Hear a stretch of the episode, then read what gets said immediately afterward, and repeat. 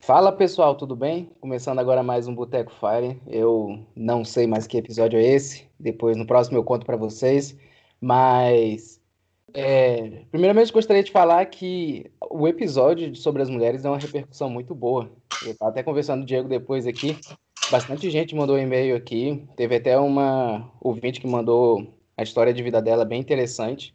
Então, parece que esse podcast aqui tá tocando o coração da galera, né, não, Diego? Ô, você tá, né? Que beleza, cara. Que é Diego da Aposente Cedo. E tá sendo muito bom aí. Teve várias pessoas. Assim, eu sempre faço convite, né, para quem quiser participar, mandar o um e-mail para o botecofara.gmail.com. Mas a gente já recebeu vários e-mails de pessoas que não queriam participar no ar, né? Mas é, trocar ideia. Teve gente aqui, teve um um cara do Rio que, que eu fiquei mais de uma hora no telefone trocando ideia com ele. Teve gente que a gente conversou por e-mail e do Brasil todo, né? É, é, é muito legal aí essa troca de experiência. Assim, a gente responde todos os e-mails. É, é, um, é um prazer, né? Uma diversão que a gente está aqui. Então é, é muito legal. Só de ter esse retorno já, já vale a pena aí tudo que a gente fala aqui, inclusive as bobagens. E na mesa aqui com a gente hoje está, para variar um pouquinho, o Gleison, né? Sapem Livre. Fala Opa. com a gente. Fala aí, galera. Mais uma vez aqui para trocar uma ideia com todo mundo. Boa noite, boa tarde ou bom dia para quem estiver vendo aí, dependendo do horário. Temos também o nosso querido Alex aqui do BP Milhão. Olá, amigos investidores, sejam muito. Não, esse aqui não é o BPMcast. Esse aqui é o Boteco Fire. Fala, galera. Estou aqui na mesa também para ouvir um pouco dessa história aí. E Mandem e-mail para o Diego, mandem muitos e-mails para o Diego, que ele tem tempo livre aí para ficar lendo e respondendo todos vocês, e depois a gente vem bater um papo aqui. Opa, e esse aí tem tempo livre mesmo, viu? E a nossa convidada aqui, mais que especial também, a Elsa, do blog Sempre Sábado. Pô, a gente acabou de falar que era a Elsa, você mandou um Elsa. Ah.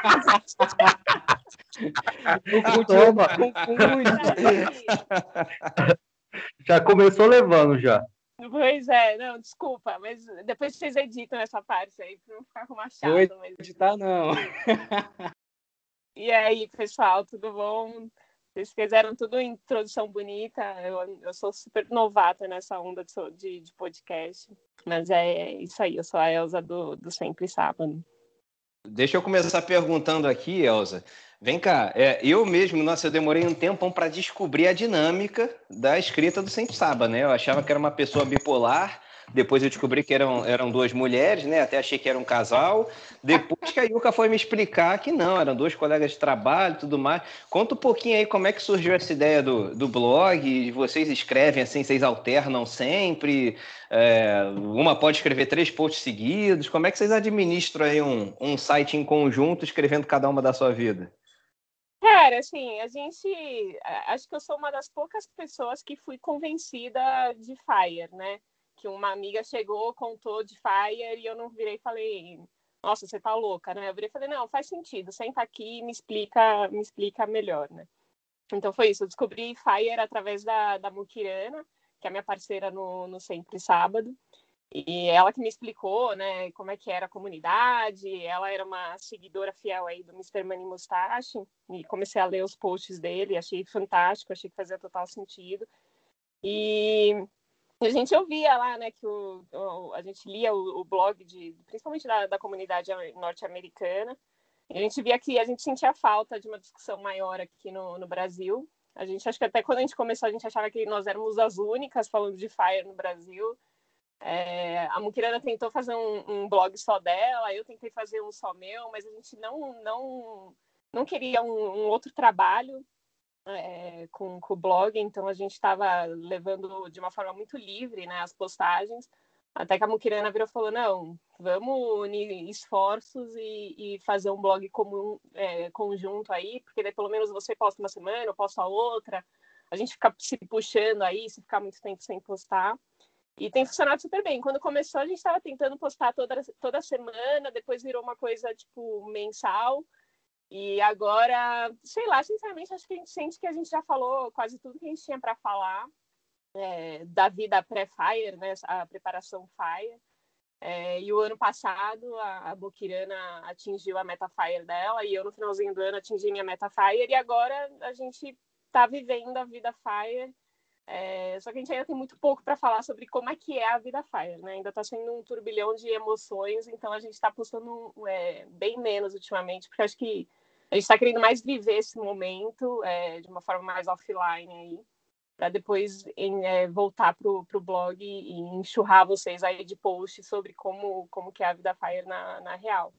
Mas a gente é bem, a gente é bem livre, assim, nenhuma fica se cobrando muito de, de postar conteúdo. A gente já tentou fazer uns brainstorm, né, para onde a gente queria que o, que o blog fosse, mas no final a gente achou melhor deixar livre, postar sobre a parte de investimentos, né, postar sobre a parte de gastos, mas principalmente sobre as nossas reflexões sobre, sobre esse estilo de vida. Acho que esse tem sido o foco ultimamente. E não somos um casal, é, eu sou casada, a Mukirana é casada, tem um filho, é, somos só, só colegas, não somos bipolares, somos pessoas. Nós somos muito amigas, mas nós somos bem diferentes também. Acho que até a abordagem Fire uma da outra é bem diferente. Acho que ela tem uma abordagem de sofisticar mais os investimentos, enfim. Ela está morando na Europa, ela investiu bastante em, imóveis lá. Até ela fez um post sobre isso que está tá super bacana. É, eu não, eu sou um foco mais em gastos, assim, né? Eu sou a, a, a frugal fire, assim, né? A pessoa que vai cortando os gastos e cheguei nessa meta mais na parte do, dos gastos do que na parte de investimento. Então, por isso que talvez às vezes pareça bipolar, né? Porque tem uma focando mais na parte de investimentos, a outra focando mais na parte de gastos. Mas é isso, assim, as duas agora é, vivendo essa experiência FIRE na, na real. Legal demais. O, Elza, eu vou aproveitar que você estava falando aí de que você foi convencida pela Mukirana a se tornar Fire, é, e é muito interessante isso. Você falou que é casada, e aí como é que foi? Você convenceu o marido também a, a, a se tornar Fire, ou, ou ele continua trabalhando? A gente, eu sei que a gente vai falar sobre viagem, você falou já que está viajando, mas como é que se deu esse processo aí, como você é casada, né? acredito que teve uma conversa aí que foi interessante. É, acho que é interessante a gente saber como é que foi. É, assim, eu acho que o meu marido, ele já era muito mais frugal, muito mais controlado com os gastos do que eu, assim. Eu era uma dondoca, eu fui, acho que do luxo ao fire, assim. Eu mudei bastante meu, meu estilo de vida, estilo de consumo. Ele já não, ele tinha uma noção de que ele queria ser uma pessoa mais controlada com os gastos para poder sair do trabalho logo.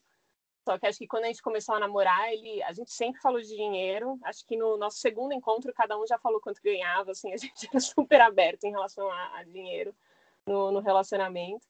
Só que acho que ele tinha uma meta muito mais alta, assim, para a independência financeira. É, e no final eu mostrei para ele, eu falei, não, vem cá, olha essa comunidade, vamos repensar os nossos gastos, se a gente for, aí, é, for ainda mais econômico com o nosso estilo de vida, a gente chega lá antes e ele embarcou 100%. Eu acho ele um pouco preguiçoso, assim, até ele tá me ouvindo aqui do lado, mas eu acho ele um pouco preguiçoso, ele não participa muito da comunidade, eu sempre fico mandando uns posts para ele, eu falo, olha que sensacional, tal. Ele, acho que ele, ele gosta muito da comunidade, mas é com, com base no meu filtro, né, no como eu leio e como eu traduzo isso para ele, assim, acho que ele não, ele não, não participa muito. Às vezes ele comenta lá no, no, no blog, no, no Sempre Sábado, ele usa o Senhor Bigode, que acho que ele também, o, o, post, o, o blog que ele mais lê é do Mr. Money Mustache. É, então ele é o, é o Senhor Bigode que comenta às vezes no, no Sempre Sábado, mas nem os nossos posts direito ele, ele lê. Então ele é bem menos ativo na comunidade do que eu. Mas ele, é, ah, é, sobre a Metafire, assim, é, é, bem curioso, né? Porque quando a gente começou a namorar, ele ganhava bem mais do que eu. Já tinha acumulado um patrimônio maior, a gente a gente é casado com separação total de bens assim a gente sempre teve isso muito claro que cada um tinha que ser ter os frutos né do, do próprio ganho então era uma coisa é, eu nem sei como que a gente teve essa conversa porque era muito natural para os dois assim sabe? É cada um com seu com seu dinheiro. É, mas aí eu comecei a crescer na carreira e comecei a, a conseguir ganhar um salário cada vez mais alto até que no final eu estava ganhando mais do que ele e daí eu consegui atingir, né, juntar no, é, alcançá-lo no patrimônio. E foi muito curioso porque a gente chegou na nossa meta Fire juntos, né? Exatamente no final do ano passado, é, uma sorte aí os dois atingirem a, a meta Fire. Então hoje no, cada um tem a sua a sua independência financeira. A gente não depende do casamento para ser independente financeiramente. Foi um acaso aí do, do destino, mas deu deu super certo. Então foi ótimo porque os dois saíram do emprego no começo desse ano e agora nós estamos viajando pelo, pelo Brasil. A gente decidiu começar o nosso, o nosso plano Fire com o ano sabático de viagens. E é ótimo porque a gente está conseguindo viver isso juntos, né? Acho que se só um tivesse atingido e o outro não, ia ser um pouco mais, mais complicado. Foi quanto tempo, Elza, para vocês, é, desde a da primeira conversa até hoje, que vocês estão Fire? É, foram seis anos, assim. Eu comecei a ver essa questão Fire em 2015. É... E, assim, em, lá em 2015 eu achava que ia demorar uns 15 anos para conseguir chegar na Metafire, né? Acho que como todo mundo, no, quando você faz lá a conta na primeira vez, né? Você vira e fala, putz, vai demorar tantos anos, né? Eu lembro que eu lembro dessa dessa data, assim, ia ser 15 anos, eu falei, bom, pelo menos eu chego antes do, dos 40, né? Que eu tô com, com 33 agora. É, mas no final consegui acelerar bastante o meu, meu desempenho aí principalmente focando nessa parte de, de gastos, assim, então é, acho que ele ele até tinha a meta dele estava mais clara que ele ia chegar chegar antes, enfim, ele foi ele teve uma trajetória de emprego mais estável também, né? Então ele ficou no mesmo emprego durante todo todo o período de trabalho dele. Eu não, eu fui mudando, mudando de salário toda hora, então eu consegui acelerar bem a minha minha trajetória. É... Mas é isso, né? Acho que quando você começa a olhar Fire, assim, né? Você começa a pesquisar os, blogs, né? Aí você vira e fala, puta, mas aí eu vou ter que andar de bicicleta ao invés de carro, não sei se eu quero abrir mão do meu carro. Aí você fala, não, então vai, beleza, 15 anos. Aí depois você vai trabalhando, trabalhando, trabalhando, você vira e fala, puta, eu não aguento mais esperar essa meta. Aí quando você vai ver, você tá vendendo seu carro, assim, feliz da vida, porque aquilo significa cinco anos a menos de trabalho para você. Então, é, eu acho que o meu processo foi muito esse, assim, foi de ir cortando os gastos para antecipar essa, essa data quanto é, para chegar ao Fire o quanto antes, né? Ah, então, eu vou pegar esse gancho aí, que é isso que eu ia perguntar. É, o Mr. Money Mustache lá, ele ficou muito famoso também por causa da frugalidade dele, né? E eu já escrevi sobre isso, a gente já conversou sobre isso aqui outras vezes, é, da, da linha tênue entre a frugalidade e a miserabilidade, né? Então, tem aqueles cálculos, né, que eu acho que as pessoas fazem errada. Ah, não, é, é melhor não ter carro para poder eu juntar mais dinheiro. Tá, mas você não ter carro, você também tem outros gastos, você tem outros, deixa de, de ter certo conforto, certa autonomia, enfim. Como é que você, hoje que é, é Fire, como é que você vive a sua vida Fire? dentro de um, de um padrão que você estabeleceu, que é um padrão super confortável para você, ou você desceu o padrão e foi lá para frugalidade, entre aspas, extrema, né? É, para falar assim, não, agora é, brincadeira é cortar o cabelo em casa, né? Agora eu corto o cabelo em casa, economizo tudo, é, só tenho um, um par de tênis, Alô, uma calça jeans. Só tem uma calça jeans, duas camisetas preta, um chinelo, um boné e pronto, sou fire, né? Como é que você tá, tá mantendo o padrão de vida? Cara, assim, é, é, bem surreal o processo, assim. Eu acho que quando você começa, você não tem noção de onde você vai chegar. Pelo menos para mim foi assim, né? Como eu, como eu falei, eu era uma dondoca, assim. Eu tinha bolsa de marca, tinha sapato Louboutin, eu era a dondoca, assim. Então, gastava todo o meu dinheiro, né, é, como, como, como, eles gostam de dizer, né? A gente gasta dinheiro que a gente não tem para comprar coisas que a gente não precisa para impressionar pessoas que a gente não gosta. Eu era esse tipo de pessoa, assim, eu vivia, eu achava que coisas me traziam status e aquilo ia me trazer alegria. E foi muito bom, porque quando é, eu decidi, né, eu, eu percebi que trabalhar não me fazia feliz, né? Trabalhar muitas horas por dia, ter só 30 dias de férias por ano, às vezes nem isso ter que negociar emenda de feriado. Putz, eu comecei a ver que eu ia ganhar dinheiro, mas eu não ia ter como curtir esse dinheiro a não ser comprando coisas, né? Não ia ter tempo para ter experiências, enfim. E eu comecei a pensar que experiências ia ser algo que ia me dar mais, mais alegria na vida. Então, quando eu tive contato com o Fire, eu já estava começando a questionar se eu realmente queria trabalhar para sempre, como que eu podia sair dessa, né, dessa corrida de ratos. É, e daí, quando eu vi esse caminho aí, né, que é muito do, do Mr. Money Mustache de cortar os gastos, a primeira, primeira impressão, impressão é meio loucura, assim, né? Você fala, puta, realmente, cortar cabelo em casa, eu não vou chegar nisso, né? Aí você começa com o básico, né? Você começa com o básico de cortar TV a cabo, né? Que acho que é o que todo mundo, todo mundo faz. Corta a TV a cabo, fica só com o serviço de streaming. Aí você vê que você está vivendo bem com TV a cabo, sem TV a cabo, aí você vai lá, corta academia. Putz, eu morava em São Paulo, tem um aplicativo que se chama Mood, é, que tem várias atividades físicas de graça em diversos parques em São Paulo. Inclusive, agora eles têm uma, uma academia de musculação no Parque Vila Lobo, sensacional, completamente gratuito, com instrutor lá. É, aí eu comecei a frequentar essas coisas, então cancelei a academia e, tipo, você vai sobrevivendo, né? Aí o próximo passo foi, foi esse. Acho que eu já vendi meu carro, porque eu estava morando muito perto do trabalho. E aquele apartamento estava me dando muito custo, né, para manter, porque perto do trabalho é, era, um, era um bairro valorizado. Eu falei, bom, vou então aproveitar que estou aqui, vou vender meu carro, vou ficar indo a pé para o trabalho. Aí você começa a usar Uber de final de semana, e de repente você vira e fala, não, vou tentar ir de metrô ao invés de ir de Uber. Aí você vira e fala, ah, não é tão ruim assim, né? Tipo, uma coisa é você pegar metrô em São Paulo na hora do rush, né? Numa, numa segunda-feira de manhã. Outra coisa é você pegar metrô num, num sábado à noite para ir jantar com seus amigos, assim, é outra experiência, enfim. É, então você começa, a, sei lá, eu comecei a curtir e me sentir muito, muito energizada com esse processo de corte de gastos e ver até onde eu ia. É, acho que um, o, o, mais chocante, né, que é muito engraçado quanto choca as pessoas, é essa questão de você cortar seu próprio cabelo. Então, eu corto eu corto meu próprio cabelo e assim a coisa mais fácil do mundo é cortar cabelo de mulher.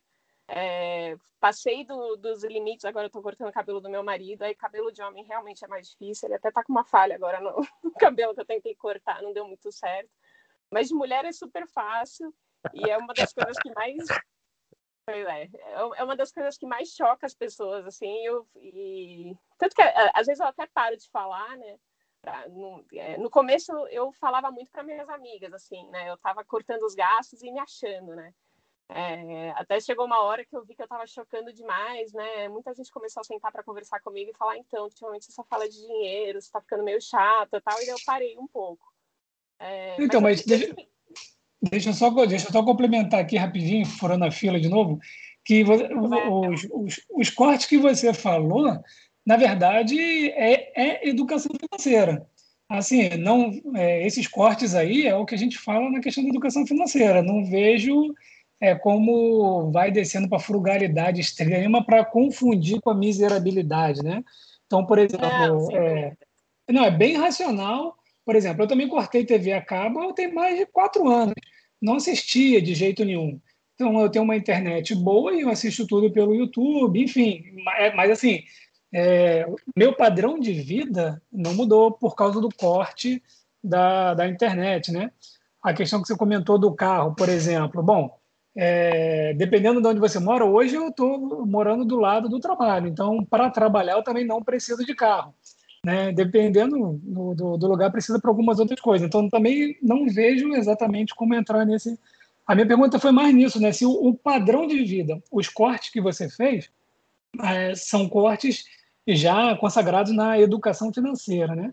Mas padrão de vida você diminuiu, tipo, não, eu, eu fazia tal coisa e agora não faço mais, né? Eu, né, eu me alimentava bem, que se alimentar bem acaba que gasta um pouco mais, né? Os produtos são mais caros, não, e agora eu estou comendo é, coisas mais baratas, porque para poder economizar mês a mês, esse padrão assim da sua qualidade de vida diminuiu em relação ao que era antes?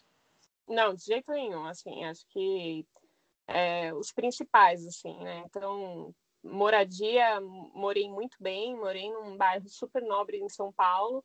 A única coisa é que para morar lá eu economizava em metros quadrados, né? Então a gente morava num apartamento de 45 metros quadrados, um quarto só, é, que parecia meio meio contraproducente, né? Todo mundo, quando casava, não sei porquê, tinha uma frenesia aí de que não, pelo menos tem que ter dois quartos quando você está morando os dois juntos, porque tem que ter uma privacidade e tudo. É, eu, meu, eu e meu marido, a gente respeita muito a liberdade um do outro. Acho que nosso casamento funciona muito bem assim. Mas a gente é, não teve problemas em morar num quarto só para morar num bairro privilegiado, com acesso a tudo, né? Um bairro seguro, com, a gente conseguia fazer tudo de pé, é, tudo a pé, inclusive trabalhar a pé, cinema, parques, toda, toda a parte de diversão. Então a gente morava muito bem. A alimentação, a gente é, talvez é, é, isso que você falou, né? A alimentação saudável, ela é uma é prioridade para a gente. Assim, a gente não cortou, a gente consome alimentos orgânicos, a gente não compra o mais barato no, no supermercado, a gente sempre vai atrás da, da qualidade mas a gente cortou quase é, 80% aí as saídas para restaurante, a gente aprendeu a cozinhar, cozinhar em casa, enfim, eu, e a gente aprendeu a gostar de fazer isso, né? Porque a gente percebia que sexta-feira à noite era muito fácil, os dois cansados, a gente ia para um restaurante, comia, pedia conta, e em uma hora já estava em casa, né?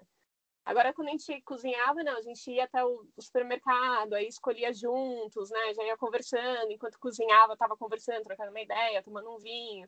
Aí depois você comia, no final, o programa inteiro de sexta-feira à noite era muito mais prazeroso cozinhando do que indo para um, um, um restaurante.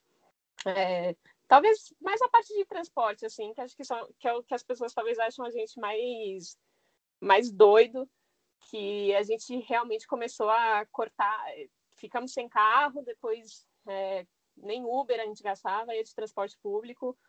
Nos últimos, é, nos últimos meses em São Paulo, por conta da, da pandemia, a gente estava evitando ao máximo o transporte público, e daí a gente estava indo nem de bike, a gente estava indo a pé mesmo. A gente chegava a fazer trajetos assim, de 17 quilômetros em São Paulo, caminhando. E é os dois. Que é, isso? Não, é, era, é, parecia uma loucura, assim, mas, cara, era, uma da, era um dos momentos mais prazerosos, porque quando você está caminhando, primeiro que obviamente você não está assistindo televisão e você não, também não vai ficar no celular, né? Então te obriga a conversar. E as ideias que a gente trocou, né, conversando e, enfim, acho que é, ainda mais que a gente estava muito perto de chegar no nosso na nossa meta Fire, cara, eu acho que essas caminhadas assim foi como a gente foi construindo esse sabático, como a gente queria, pra, como que a gente queria migrar para a vida Fire, eu acho que ela foi construída uh, nessas caminhadas longas que a gente dava para São Paulo. Então eu, eu morava na Porra, Zona Sul. Oi?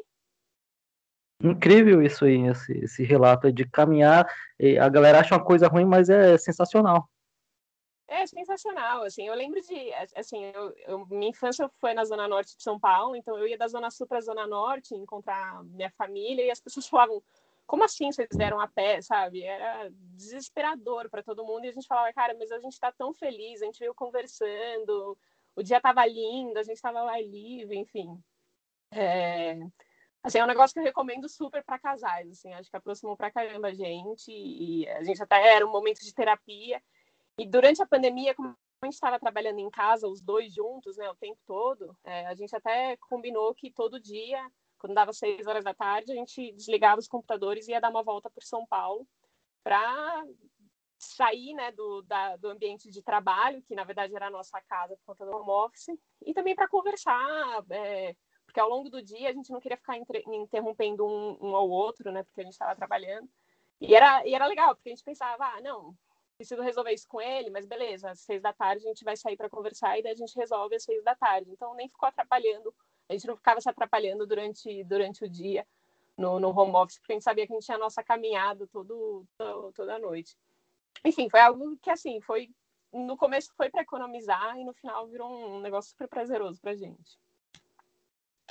Cara, que legal, legal mesmo, assim, eu acho, eu acho muito louvável, assim, porque é, o que é padrão de vida, né, é outro, outro conceito, assim, o Alex perguntou bastante, mas, assim, de certa forma, para quem vê de fora, né, fala, pô, ela comia fora três vezes na semana, agora come uma vez no mês, é, tinha carro, agora não tem mais. Para muita gente, pode interpretar isso como baixar o padrão de vida, né? E, e, de certa forma, você está tendo menos coisas e menos confortos, mas isso está te trazendo até mais alegria, né? Isso é uma, isso é uma mentalidade muito difícil. Eu acho que é, é fundamental isso, né? Além da, da máxima aí de gastar menos do que se ganha, você estar satisfeito com isso, em ter menos coisas, em ter menos gastos, é, é uma coisa muito difícil e é muito legal, assim, esse relato seu e do seu marido, né, como casal, de vocês terem atingido juntos a, a Metafire de vocês, de vocês terem patrimônios separados, mas terem chegado juntos aí,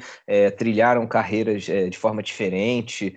Isso tudo eu acho bem, bem legal mesmo, porque essa mentalidade que é, que é o que trava muita gente. Né? Todo, mundo, todo mundo quer, quer ser rico, independente de quanto isso seja, 100 mil, 100 milhões. É, todo mundo quer, quer fazer dinheiro, né? só que as pessoas não conseguem porque fogem dessa mentalidade, acabam entrando, entrando no, no buraco errado de que né, tem que aparecer mais do que sentir.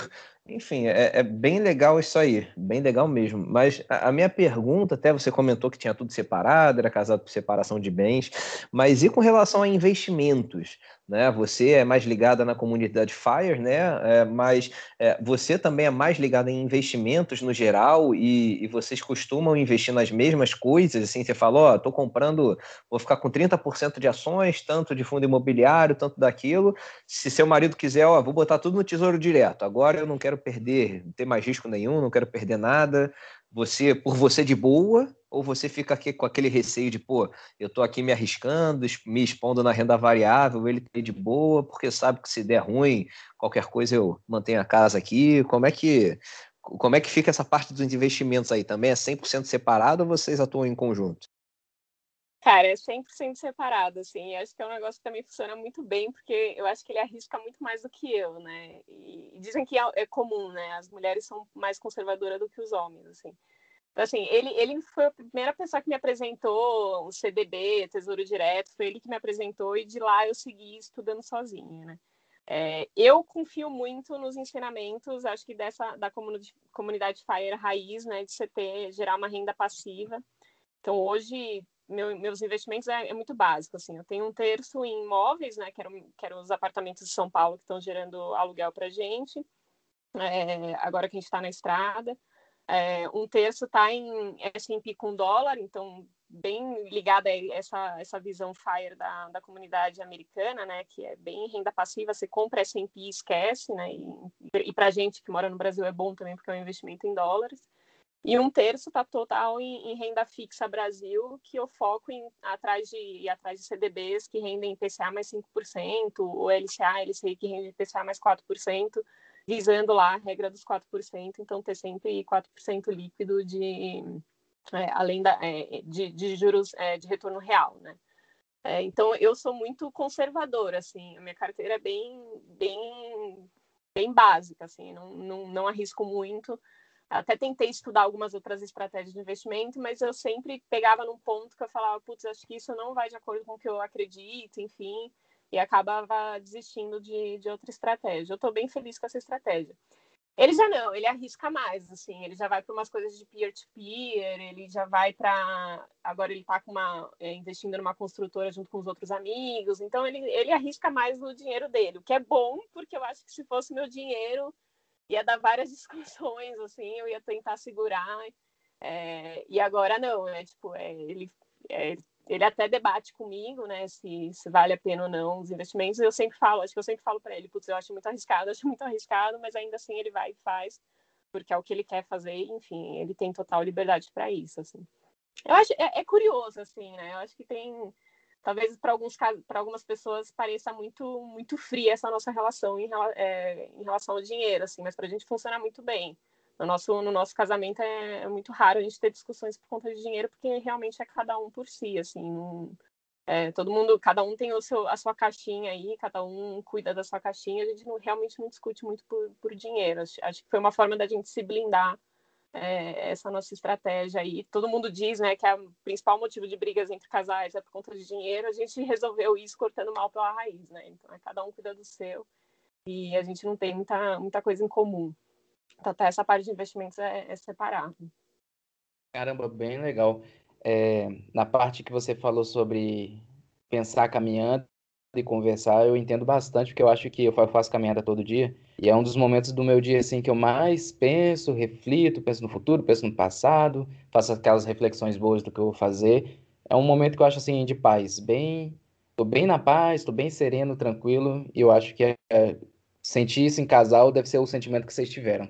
E eu ia até perguntar na parte sobre a, a viagem, de quando surgiu a ideia da viagem, mas eu já acho, já estimulo aqui que foi um, um desses papos de vocês caminhando, né?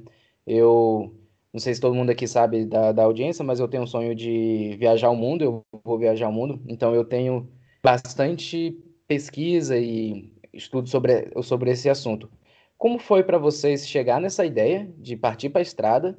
Os dois, por exemplo, vocês estavam fazendo o plano Fire e incumbiu dos dois fazer a mesma meta Fire de viajar. E como é que está sendo agora que vocês já caíram na estrada e percorrendo aí o que vocês tanto almejaram? Cara, assim, a gente. É... Acho, acho, não sei se todo mundo sabe, né? Porque ainda não abri isso no, no Sempre Sábado, mas a gente está tá viajando de trailer, né? Pelo, pelo Brasil durante um ano. Então a gente comprou um trailer é, para ter mais mobilidade aí e meio que explorar essa parte mais de, mais de natureza no Brasil, né? Então ficar nos acampamentos, ficar mais em contato com o mato, enfim. É, essa ideia, na verdade, partiu dele. É, e como eu ainda tinha as minhas raízes dondoca, né? A primeira vez que ele virou e falou assim, vamos morar num trailer, né? Eu falei, por um ano e viajar. Eu falei, nossa, nem a pau, imagina, eu quero tomar banho, eu quero dormir de forma confortável. Não, isso não vai rolar para mim. É, mas ele é, é insistente e ele tinha, tinha esse sonho, e daí a gente, no final de 2019, ele me convenceu, a gente fez uma viagem pela Califórnia, e daí isso eu, eu relatei num post no, no Sempre Sábado, como é que foi essa viagem pela Califórnia, que a gente alugou um motorhome e a gente fez a Califórnia inteira de motorhome. E daí a, a experiência, assim, é, é, até engraçado, né? Porque como eu queria o máximo de estrutura, a gente alugou, assim, um caminhão, era uma geringonça móvel, assim, era um negócio bizarro, cabiam cinco pessoas, era só a gente, porque ele falou, é conforto que você quer, to, então você vai ter, assim, né? Mas era um caminhão, era gigante. E a experiência foi excelente, assim, eu vi que, putz, você consegue fazer tudo no, no, no motorhome, né? Você consegue dormir bem, você consegue tomar um banho agradável, você consegue cozinhar a sua própria comida, o que para mim é, é, muito libertador, né? Porque ainda mais você viajando pela Califórnia, os restaurantes são caríssimos, né? Então, uma forma de você economizar. Lá tem muito entretenimento gratuito, né? Os parques, enfim, tem muito entretenimento gratuito, mas essa parte de restaurantes é realmente muito cara. Então, para a gente que é frugal, né, que é fire, foi ótimo a gente ter a nossa própria cozinha, que a gente ia no supermercado fazer a nossa própria refeição. Eu até lembro de uma cena assim que a gente estava um dia a gente acordou, a gente estava na, na, região lá do Big Sur, né, que é a, praia, a região das praias da Califórnia. E eu falei para ele, eu falei, ó, oh, eu não quero fazer o café da manhã aqui no camping onde está parado. Eu quero seguir viagem. A hora que a gente chegar num lugar lindo, assim, de morrer, aí a gente vai abrir o nosso motorhome e vamos fazer o nosso café da manhã lá no meio do no melhor visual possível da Califórnia. E a gente fez isso e eu lembro que quando as pessoas olhavam, a gente falava assim, nossa, vocês estão tomando café da manhã aqui, que sensacional, assim, sabe, os, os turistas, assim, né, os americanos, enfim.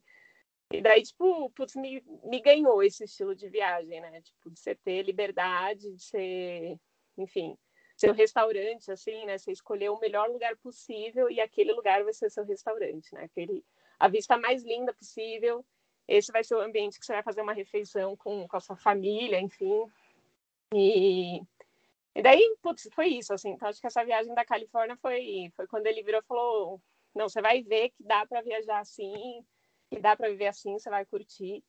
É...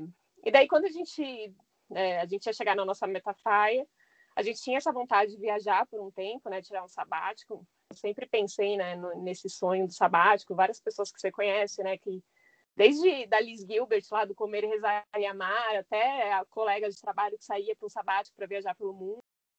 É, eu sempre imaginei que a gente fosse viajar pelo mundo, mas depois dessa viagem da Califórnia de, de motorhome, é, eu vi que eu queria estar mais em contato com a natureza e que também, de novo, né, eu era dondoca, que para mim, na minha cabeça, viagem de férias era ir para Europa, né, ir para Disney, enfim. Eu conhecia super pouco o Brasil e e casou super bem, né? Porque na pandemia o dólar explodiu, o euro nem se fale. Então, assim, se a gente tivesse que fazer um sabático lá para fora, primeiro que as fronteiras estão fechadas, né? Então a gente nem seria recebidos. É, mas no final calhou de que eu estava também nessa outra fase de não, quero conhecer mais o Brasil, quero fazer uma viagem mais de natureza, né? Mais para as praias. É, e por conta da pandemia está sendo ótimo, né? Porque a gente consegue se isolar socialmente, né? A gente está nas praias, está sempre ao ar livre, não, não vai muito para ambiente fechado, museu, restaurante, enfim. Estamos fazendo mais um, um, turismo de natureza. E então deu super certo, assim. Até o time da pandemia acabou é, facilitando as coisas da viagem para a gente, é, apesar de ter dificultado tanto os planos das pessoas, para a gente no final até veio de encontro com, com o nosso plano, assim, então aí a gente comprou o nosso trailer e agora estamos fazendo essa rodando aí o Brasil. Somos novatos ainda, não sei, estou há um mês só nesse, nesse estilo de vida, nesse estilo de viagem, não tenho, até eu ontem estava brincando com vocês, né, que eu estava tentando fazer uma fogueira, não consegui, então assim, eu ainda não tenho muita, muita coisa para relatar sobre como, como, como é essa experiência, mas por enquanto tem sido muito, muito positivo. Muito legal, muito bacana. Legal demais. Ô, ô Elza, deixa eu te fazer uma pergunta que é, até está um pouco relacionado com o assunto anterior sobre investimento e divisão de, de, de despesa também vocês, é, porque a gente recebeu a, a Yuka e o marido dela, né?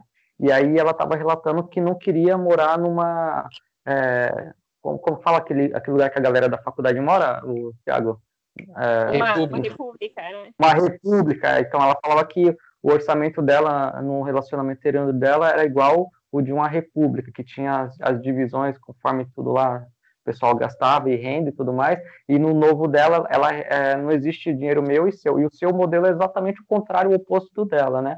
E aí, a, a minha pergunta é, relacionada a isso é, vocês combinaram é, a ter um valor, tipo, você faz seu investimento, o seu marido faz o dele. Se der ruim para ele, como é que vai ser? Você vai cobrir as despesas para ele ou você vai chutar para fora do, do rolê? Vai tirar, botar para fora do trailer? Ó, você não cabe mais aqui porque o seu negócio não deu certo? Como é que vai ser isso aí? Cara, assim, eu amo meu marido, tá? Assim, apesar de dividir os dinheiros, assim, eu realmente casei com uma pessoa que eu amo, enfim. É, eu achei muito legal esse episódio da, da Yuka, eu ouvi, adoro a Yuka, sou fãzona dela, então é, foi muito interessante ouvir e ver que a gente é bem. Eu também achei engraçado que a gente é bem diferente nesse sentido, né? Acho que tem várias outras coisas que é bem comum, mas nisso é, é bem diferente. Até acho que ela comentou que o primeiro casamento dela é, era do jeito que eu faço com meu marido, né? Tudo separado e deu errado, né? Até a gente estava ouvindo juntos o episódio, a gente meio que se olhou assim e falou, putz, né? Espero que a gente não reproduza o erro do primeiro casamento da Yuka, assim. Mas, enfim. É... Mas é, a gente, como eu comentei, a gente se ama, né? Eu não, eu não quero viver a minha vida fire sem ele. Então, se tudo der errado, a gente combinou, por exemplo, o aluguel dos apartamentos, né?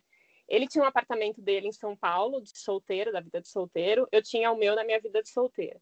Esses dois estão alugados e a gente comprou um outro que a gente vai morar é, no final desse, desse sabático, que vai ficar pronto só em 2022.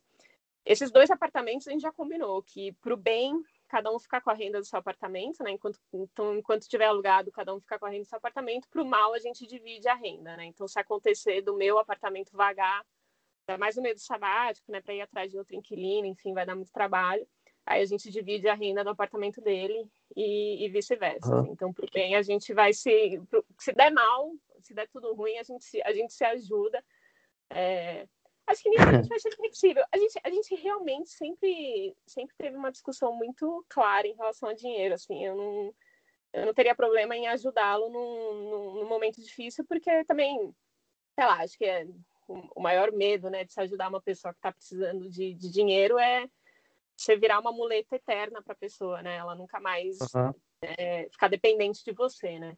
Não tenho esse receio em relação a ele, assim, acho que ele é uma pessoa para frente, produtivo, eficiente, enfim, acho que ele iria atrás de, de resolver qualquer problema financeiro que ele tivesse, né? Então, acho que eu confiaria nele para ajudá-lo se, se tudo desse, desse ruim. Mas, enfim, estamos torcendo para que essa situação não aconteça. Por enquanto, foi tudo, deu tudo certo entre a gente. Olha, eu queria mas, mas se fosse pro mal, Ô, ô, Alex, rapidinho. Fala. Não, sai, sai defesa do marido dela, não. E se fosse e se fosse pro mal, ele perdeu 40% da, do patrimônio dele porque ele arriscou muito mais do que você, investou, emprestou dinheiro no, no P2P, é, botou num negócio de construção aí que pode dar errado, a prefeitura pode não liberar a obra, é, e aí ele volta para você, pô, então, minha renda caiu também, eu preciso da sua ajuda, e aí você fala, pô, desculpa, eu fui prudente, você teve essa opção também, volta a trabalhar, mesmo que isso possa custar a rotina, fire de vocês, né, porque hoje vocês estão fazendo esse sabático graças a uma renda que os dois têm, né? É, como é que seria? Você falou num cenário relativamente fácil, né? E que ninguém tem culpa se o inquilino sair, mas e se der problema porque ele resolveu ser mais arriscado? É, aí ele volta a trabalhar e eu continuo viajando. Não, brincadeira. Eu acho que, assim, uma coisa boa, né? A gente até estava discutindo isso agora, né? É, a gente é super bem formado, a gente tem um currículo muito bom é, e o nosso custo de vida é muito baixo, né? Então, acho que é, se desse tudo muito ruim, né? No final da, da nossa vida, né, a gente estava vivendo com 20% do nosso salário, né? Então, tudo der muito errado, a gente tiver que arranjar outra fonte de renda, a gente vai precisar de um emprego que pague 20% do que pagava antes para bancar o nosso custo de vida. Então, assim, é, acho que dificilmente a gente voltaria para as condições que a gente que a gente estava antes, né? Que a gente tinha uma renda alta, trabalhava muito mais horas do que muito mais do que oito horas por dia, presencial, um ambiente super estressante, enfim. Acho que hoje, se desse errado aí, tanto a parte dele quanto a minha de investimentos, acho que a gente pensaria em outras formas, em outras fontes de renda, a gente confia na nossa capacidade de produção de renda. Sei lá, tentar algum trabalho remoto, algum trabalho como consultora na nossa área, alguma coisa que tivesse flexibilidade para a gente se manter na, na estrada. É, acho que dificilmente a gente voltaria para o estilo de vida que a gente estava antes, que era numa área muito conservadora, trabalhando muitas horas por dia, enfim. Porque acho que é isso, né? Aquela renda super alta, ela não, hoje em dia não faz mais sentido para a gente, que a gente já fez o nosso pé de meia é, e a gente consegue viver com, com bem menos, com bem pouco, né? Com 20% do que era a nossa, nossa renda. Então, a gente não tem medo, tanto a gente é, sabe que a hora que você chega na sua meta Fire, né, ela, ela requer coragem, né? Você tem que chegar e falar assim, cara, beleza, cheguei, né? Cheguei no número aqui da planilha, né? Mas a, a decisão de você virar e falar, não, vamos, vamos pular, né? Vamos lá, vamos pedir demissão, né? Até no dia que eu pedi demissão, eu também escrevi um post no, no Sempre Sábado que deu um momento assim de, puta, tava meio freaking out, assim, sabe? Tava bem nervosa. É, ela, ela requer muita coragem, mas eu lembro que o que mais é, o que mais deixava a gente com coragem para tomar essa decisão era, era isso, assim.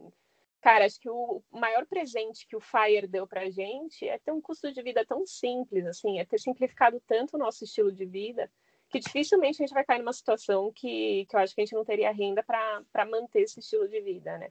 A gente realmente simplificou todas as áreas da nossa vida para ter o mínimo possível de custo fixo é, e, e, ter, a, ter a possibilidade né, para pular, né, abrir mão da renda alta, falar, não, vamos conseguir viver da, da renda dos nossos investimentos a partir de agora e, e, confiar que se der tudo errado, a gente consegue reverter sem, sem muito, muito prejuízo. Assim. Então, eu acho que esse, esse, sinceramente, eu acho que esse foi o principal presente Fire para mim, realmente foi essa, essa simplificação do estilo de vida. Deixa a gente mais tranquila agora com essa parte de se os investimentos derem errado, enfim. Então, vou sair. Eu falei que ia sair em defesa do marido dela, né? Porque ela falou que ele falou que ele é meio preguiçoso e tal, né? Não, preguiçoso é o marido da Yuka, que falou que até se se separar ainda, ainda ia manter lá os investimentos na mão dela para ela gerenciar. Esse é preguiçoso. Uma polêmica, uma polêmica. Pô, o cara investe em imóveis. Não, ele não é... Não, ele é zero preguiçoso. Realmente a pessoa tem mais, mais ansiedade aí para fazer as coisas, para produzir do que eu, tá? Até então, eu não teria medo, né? É. Olha só, eu até anotei umas perguntas aqui. Eu queria que ó, é, a gente tem que falar de planejamento sempre, né? Então, você agora comprou o trailer, o trailer e tal. Quanto que custou o trailer né? Qual foi o gasto que você fez? Qual foi o planejamento que você fez é, para falar assim? Porque você comprou o trailer, então foi um dinheiro empenhado ali, creio que à vista, né? Pegou um valor e comprou o trailer. E aí precisa do carro para puxar também, né? Qual que, quais que são os seus gastos hoje? E qual foi o seu gasto para você poder botar esse projeto aí é, em andamento? E também pergunto questão de plano de saúde. O Diego pode até complementar, né, porque está passeando aí por vários estados, várias cidades, se fez um planejamento para essa parte de saúde.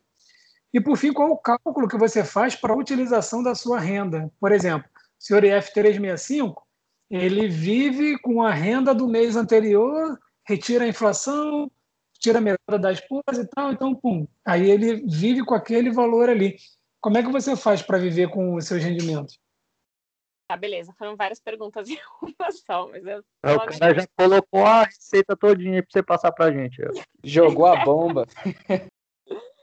Cara, mas assim, eu acho que é, é isso, né? A, a, comunidade ela já me deu tanto em termos de informação, eu fico feliz de, de retribuir, dando informações para as pessoas que quiserem adotar esse estilo de vida. Assim, realmente, tem um gasto inicial, né? Eu, a gente fica aqui achando super barato que a gente está pagando 70 reais a diária num camping, né? Mas, cara, a gente teve o gasto inicial de comprar o carro, comprar o trailer, né? Eu até eu acho muito engraçado que tem muito casal viajando de, de motorhome, RV, enfim, Kombi Home pelo Brasil. Aí você entra no YouTube e fala lá, quanto que a gente gasta por mês? E daí eles chegam num valor super baixo, assim, né? Mas aí você fala, cara, mas e a manutenção do carro? Aí eles, não, essa, isso a gente não considerou. É, e o IPVA do carro, né? O seguro, enfim, tem várias outras coisas que eles deixam de fora, assim. Né? É óbvio que a gente putz, acho que todo mundo que é Fire tem que saber fazer as contas muito bem feitas, assim, né? Então a conta tem que incluir todos esses custos da, da viagem. Assim, o trailer, se vocês começarem a pesquisar, tem de tudo no Brasil, assim, dá para você comprar trailer desde 30 mil reais até trailer de 300 mil reais. Na verdade, essa semana meu pai me mandou uma notícia de um, de um motorhome de 1,6 milhões de dólares que estava sendo vendido nos Estados Unidos, assim, então realmente esse negócio de motorhome, assim, você pode gastar qualquer, qualquer coisa. Não, é... esses aí, rapidinho, esses aí que você tá falando é diferente. Eu já vi, tipo, ônibus, aí tinha um Porsche embaixo. Embaixo do ônibus era uma é. garagem, tinha um Porsche, tinha uma moto e dois jet ski. Aí não, né? É tipo isso, é. Então, assim, o céu é o limite, assim, mas você consegue comprar, assim. A gente foi para o mercado de usados, né, como também a cartilha Fire manda, né, comprar, comprar é, automóvel usado. É, então também o trailer a gente foi atrás de usado, a gente pesquisou muito no, no LX, Mercado Livre, e o nosso a gente conseguiu ligando para todas as fábricas mesmo, né? A gente fez um trabalho de sentar, olhar todas as fábricas de trailer no Brasil e ligar nas fábricas, e aí, a gente está querendo comprar, mas a gente não está querendo gastar muito, tem algum usado, enfim. Então a gente conseguiu economizar, porque a gente acabou não pagando muito caro, é, tem alguns custos a, além, né? Mas a gente ficou mais nessa faixa aí de 40, 50 mil reais no nosso, nosso treino. É, comprando, comprando usado. Que até foi uma boa ter comprado usado, porque a gente descobriu que quando ele sai da fábrica, ele sai muito, muito cru, assim, sem muita. É, ele, não está pronto para você já dormir a primeira noite na estrada, né? E o nosso, por, por ser usado, a gente já tava conseguindo, já conseguia dormir na a primeira noite na estrada. E, e, teve um negócio muito legal, né, que a gente comprou de um, de um casal que foi super, assim, eles receberam a gente na casa deles, então eles explicaram tudo sobre o trailer, é, falaram sobre a experiência dele de viagem, então teve esse, esse ponto adicional que eu achei que foi até mais gostoso a gente ter comprado usado do que um, do que um novinho. E o, o carro a mesma coisa, só que o carro, assim, a gente, cara, a gente detesta carro, assim, não detesta, vai, mas a gente não tem o menor interesse em carro, é, a gente queria comprar um carro usado, mas a gente não entende muito. E, e, a gente descobriu que tem alguns serviços em São Paulo, né, de pessoas especializadas em carros usados, que eles cobram, em média, aí, 5% do valor do carro para ele ir lá, né? Então você acha o carro na Web Motors, tal, o cara vai, olha o carro para você, vê a mecânica do carro, tal, e ele te dá, faz uma avaliação para você. Acho que 5% do valor do carro, né? Você já está comprando carro usado, você já está pagando bem mais barato do que um novo. É... E para a gente, a gente foi atrás de um carro bom, que, enfim, que robusto, né? Que conseguisse puxar o trailer. A gente comprou um carro de 2007, até bem antigo o carro, mas a gente pagou bem barato, então valeu a pena. E a gente teve esse aval desse cara aí, que por enquanto, assim, o carro tá perfeito, não teve problema nenhum, então acho que foi algo que valeu super a pena. Era até um serviço que eu não conhecia, mas que, que em São Paulo é até comum, né? Essas pessoas que vão e, e, te ajudam com a compra de um carro usado, assim. Então, você, o risco de você comprar algum algum carro muito destruído para você, eu assim, eu e meu marido que a gente não entende, não tem interesse em, em pesquisar sobre carro, acho que valeu super a pena. É, então, esses são os gastos iniciais, né? Aí tem também aqueles gastos chatos, né? Que daí você lembra por que você não tem carro, né? Que é IPVA, licenciamento, seguro. é, o trailer ele é um veículo, né? O, o, nosso, o nosso trailer ele é rebocado por um carro, né? Então não é tudo junto, né? Não é que nem um motorhome, né? O motorhome ele é tudo junto, é como se fosse um único veículo. Então a gente tem que pagar o licenciamento do trailer também, a gente teve que emplacar o trailer também, enfim. Então tem toda essa parte é, burocrática, né? Que daí também vai uma graninha a mais. Mas enfim, acho que dá para você ficar com, com, um investimento inicial aí é, ao redor de 100 mil para começar a viagem. É... Aí, assim, gastos no dia a dia, né? Aí, hospedagem, você vai, eu acho que você vai arrasar, né? Porque você vai ficar hospedado, em média, a gente tem pago aí 70 reais a, a diária para camping. E só que você vai estar tá pagando para estar tá no conforto da sua casa, né? Que, enfim, eu, eu, fiz realmente, eu fiz do meu trailer a minha casa, né? Então, até estava brincando com vocês que eu investi na minha cama, né? Então, minha cama ela é uma cama com colchão reforçado. Eu comprei aqueles pilotop que eu nem conhecia, mas aquele negócio que deixa a cama de hotel super agradável. Comprei lençol 300 fios, um travesseiro de, de pluma de ganso. Então, assim, eu durmo super bem. Então, eu corto meu cabelo, mas eu durmo numa cama de hotel, assim. Tudo tá vendo? Tá vendo o que eu quis dizer do padrão? é, é isso daí que eu quis dizer, a questão da frugalidade com a miserabilidade. Você cortou vários gastos, mas a sua qualidade de vida, a qualidade do seu sono, pô, tá espetacular, show de bola. É. E é isso, assim, você não vai pagar, sei lá, a gente a gente já ficou muito, em muita pousada ruim, assim, tentando economizar em hotel, assim. A gente já dormiu numas espeluncas, assim, sabe? Lugar que você não tem nem coragem de tirar é, de tirar a roupa da, do corpo, assim, né? Você fala, não, cara, deixa eu dormir com a roupa que eu tô aqui, porque esse lençol eu não tô confiando, assim. Então, bom de você estar com a sua casa, com, seu, com, seu, é, com, seu, com a sua casa móvel, é que você está sempre dormindo no seu lençol, enfim. Acho que até o, o senhor é, AF 375 ele fez um post, um podcast falando sobre, sobre camping, e ele fala exatamente isso, né? E você tem o prazer de dormir no seu, no seu lençol, né? Acampar parece, parece roots para algumas pessoas, mas para outras, assim, é um luxo que você está dormindo no seu próprio lençol. E então, é. E daí na hospedagem já está incluso água, luz. Água e luz é super fácil de conseguir pelo Brasil, assim, a gente não tem problema em nenhum camping. É, internet, né, é um pouco mais complicado, o Wi-Fi deveria estar incluso, né, mas a gente mesmo teve, teve quase problemas técnicos antes de começar o, o, o podcast por conta, por conta do Wi-Fi aqui do camping. É, mas é isso, assim, é o único custo de moradia que você vai ter, né? Então, você não tem, não tem custo de aluguel, enfim, não vai ter IPTU, enfim, você vai estar tá, tá pagando só esse custo aí de 70 reais por dia da hospedagem nos campings, assim. Então, eu vou pegar um gancho nisso aqui, justamente, assim, ninguém me perguntou nada, mas é, é, o pessoal deve saber aí que eu também estou nessa vida nômade, também há pouco tempo, né? Eu comecei em dezembro do, do ano passado, 2020, é, então já é um pouquinho mais do que a Elsa. É, e eu estou fazendo um esquema diferente, né? É, a diversidade é, é, isso, cada um viu o que, que é melhor para si, né? Mas até para dar um parâmetro, eu estou viajando de carro também, num carro normal de passeio, e estou ficando em Airbnb, né? E, e já estou na 12 cidade, salvo engano. Eu até pretendo colocar lá no blog da aposentecedo.com depois um, um, balanço semestral das minhas despesas nessa vida nômade, né? O povo fica muito curioso, e eu fiquei muito curioso. Eu, antes de, de pegar a estrada, procurei muita gente, muito conteúdo na internet e as coisas destoavam muito, né? É, eu acho super válido, assim, eu também adoro coisa da natureza, eu gosto de ficar perto do mato também, mas não no dia a dia, não, não com criança pequena, com, com cachorro, é legal para uma viagem, mas para passar um ano inteiro, eu, eu não sei se conseguiria. Então, é, eu optei por essa questão um pouquinho mais urbana, já fiquei em, em lugares bem afastados da cidade em si, mas é, é até para dar um parâmetro, né, a, a Elza estava terminando aí, tipo, 70 reais por dia, dá uma média de 2.100 reais por mês, né?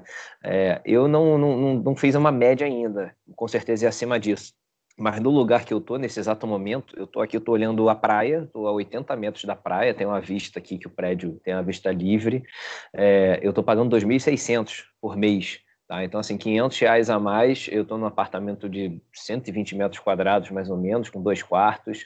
É, é fora de temporada, aqui é um local que certamente no verão vai ser muito mais caro, mas na maioria dos lugares que eu passei e peguei algumas casas é, bem acima do que eu precisava e outras até um pouco abaixo do que eu precisava, que só tinha um banheiro, por exemplo. Eu, eu tento procurar com dois banheiros para ter um, um dos adultos e um da criança, o piniquinho, esse tipo de coisa. Ou as preocupações que nem passa pela cabeça, às vezes, de quem é solteiro. É, então, assim, o custo em si, se você procurar, pesquisar é, é, e saber o que você quer, nem sempre é tão mais alto assim né? É, às vezes a gente pensa assim, pô, mas num hotel vai ser muito mais claro, numa, mais caro, numa pousada também. E tem ainda a questão da, da loucura, e aí eu vou emendar com a minha próxima pergunta aí para Elsa, que é o seguinte: é, é, aquela pergunta que todo mundo faz para gente, devem estar tá fazendo para ela nesse exato momento, e eu vou ser o mala que vai fazer essa pergunta, que é o e depois? Né? Todo, eu, quando saí para fazer essa vida nômade, eu vendi tudo que eu tinha, eu não tenho casa, eu não tenho endereço, eu não tenho imóvel próprio meu de residência, tenho só questão de investimento, é, eu fechei o aluguel que eu estava, eu não tenho imóveis, não tenho nada. Então, assim, eu tenho que morar em algum lugar mobiliado o dia que eu quiser parar, ou eu preciso fazer uma locação nova na cidade que eu tiver afim e comprar móvel tudo de novo. Então, eu não tenho despesa a não ser do lugar que eu tô também está tudo incluído. Eu sempre procuro também lugar que, que tem os itens básicos de toalha, lençol, nem sempre é de 300 fios, nem sempre o travesseiro é de pluma de ganso. Eu também adoro um de pena de ganso. O pluma eu acho caro demais, tá? Não sou, não sou tão, tão bacana assim. eu uso pena, no máximo um misto. Mas mas a, a, minha pergunta é essa, que todo mundo faz essa pergunta chata, né? Que você é, tá, na, tá, na facu, tá na escola, pergunta, e depois? Você vai se formar em quê? Aí você se forma e depois você vai atuar em que área? É, você casa e o filho? Quando é que vem? Então você é o mala dessa pergunta aí, né? Você acabou de se declarar FIRE. É, e depois? Você vai terminar o seu ano sabático, você vai lá para esse apartamento que comprou na planta em São Paulo, é, você pretende aumentar a família? Você pretende atuar numa outra área que não é a sua de formação, fazer trabalho voluntário, é, um hobby, vai tocar numa banda de música? E o depois? Já pensou nisso ou está só vivendo o presente? O que seria ótimo só viver o presente também, tá? Mas e aí? Pô, foda, né? Nem na comunidade Fire a gente consegue se livrar dessa pergunta do depois, né? Eu achei que vocês iam falar, não, ela já é Fire, a gente se esquece. Ela já fez tudo nessa vida. Matou de trabalhar, atingir a independência financeira. Mas não, vocês querem saber depois. O pessoal pensa até no que vai ser depois da morte. Do depois né? Tem isso não, de fugir, não. Cara, assim, a gente. É, a gente realmente, quando a gente comprou esse outro apartamento, né, que vai ficar pronto, é, parece muito chique, né? A gente comprou um apartamento na planta, vai ficar pronto em 2022 e tal, mas é, é, acho que quem acompanha o blog sabe que a gente comprou um apartamento de 27 metros quadrados, né? A gente estava vivendo tão bem em 45 metros quadrados que a gente falou, e se a gente for para um menor ainda, né? Então, o nosso, o nosso próximo apartamento é sair de um apartamento de um dormitório para um estúdio que a gente se convenceu de que vai ser melhor do que o apartamento de um, de um dormitório, porque é, como ele é um apartamento novo, né, ele tem aqueles espaços gourmet, então a gente vai conseguir receber os nossos amigos para jantar. No apartamento de 45 metros quadrados, era um, um, prédio super antigo, então tinha que ficar no apartamento, não cabia muita gente. É, a gente vai ter piscina, vai ter academia, então a gente está super empolgado com essa, com essa mudança para o estúdio. Então, a nossa ah, ideia. Tá, não, agora eu entendi. É no, é no condomínio, né? Porque eu estava pensando aqui, como é que um apartamento de 27 metros quadrados tem espaço gourmet? Ainda, é, falando o condomínio, né? Porque 27 metros quadrados, eu que tenho quase 2 metros de altura, quase, quase durmo em pé. Depois eu o, se, o segredo é não ter faca afiada em casa. É, é, assim, depois eu conto para vocês se vai dar certo, assim, mas a gente, a gente realmente está sendo meio kamikaze com esse corte de metros quadrados aí para nessa simplificação de, de custo de vida. É, o bom é que a gente está passando por uma experiência agora de seis, a gente está morando seis metros quadrados, né, que é o tamanho do, do trailer. Então, sabe aquela história do bode, né? Não. Cara, é, é, eu não sei, eu não sei se eu sei contar a história direito, mas era uma família que morava muito apertada, assim, virava, morava casal, filho, sogra, sogro, todo mundo numa casa muito apertada. Aí o cara chegou para um, um pastor e falou assim, cara, eu, preciso de algum conselho, né? A gente está brigando muito naquela casa apertada, enfim. E daí o pastor aconselhou, falou, ah, compra um bode, bota o bode no meio da sala. Aí ele, mas pra quê? Imagina, já tá brigando só a gente lá, imagina com um bode no meio da sala. Ele, não, segue meu conselho, vai lá, compra o bode, bota no meio da sala. Aí o cara foi lá, colocou o bode no meio da sala, aí voltou pro pastor, né, e o pastor, e aí, melhorou? Não, cara, piorou, né? Agora a gente tá com, com o bode no meio da sala, piorou muito mais, as brigas ficaram exponenciais, enfim. Aí, ele, aí o pastor falou: ah, agora tira o bode da sala que vocês vão ficar felizes, né? Porque você colocou um problema, a hora que você tirar, aí vocês vão, vocês vão voltar a se dar bem. E daí, de fato, o cara tirou o bode da sala e daí ficou. Aí eles acharam ótimo, né? O apartamento virou muito maior do que era antes, porque não tinha mais o bode. Então a gente colocou o nosso. A gente colocou o nosso bode na sala, né? A gente foi de 45 metros, antes de ir para 27, a gente está morando em 6 metros, assim. Então, acho que a hora que a gente chegar no 27 metros quadrados, a gente vai achar gigante, né? Maravilhoso, vai maravilhoso. Vai ser uma mansão, quatro vezes, cinco vezes mais. Vai, vai ser uma mansão. Mas é, é uma tendência muito comum. A gente estava falando antes de você ter caído e voltado que em São Paulo virou tendência. E eu vi um lançamento de 10 metros quadrados em São Paulo, ali perto do, da Paulista, né, no metrô. E eu até pensei é. em comprar, cara, para fazer a Airbnb, porque bomba, né? Exato, né? É, assim, a gente também, a gente começou a ver muito anúncio disso, a gente foi atrás. No começo parece uma loucura, né? Como tudo, você olha e fala, não, uma loucura. Aí você começa a pensar melhor, né? Decantar aquela ideia, e você fala, cara, acho que para o nosso estilo de vida vai fazer sentido. Então, até já inventando a outra pergunta do, do Diego, não, aumentar a família não está nos planos. É, essa é uma decisão, assim, é, a gente sempre se questiona, né? Se a gente quer ter filhos ou não. A verdade é que eu acho, assim, né, que ter filhos é um negócio opcional, apesar da nossa sociedade tratar como algo mandatório, assim. Acho que não é algo para todos os casais, para todas as mulheres. E eu me questiono muito sobre a maternidade, não é uma coisa que eu não estou pesquisando, na verdade eu leio bastante, pesquiso bastante, e por enquanto eu não tenho vontade. É, nisso também acho que dei sorte aí de, de, casar com meu marido, ou não, né? A gente casou justamente por ter esse, esses valores em comuns para ele também não é o sonho, né? A gente a gente não se sente uma família incompleta, né? A gente acha que só nós dois já somos uma, uma boa família.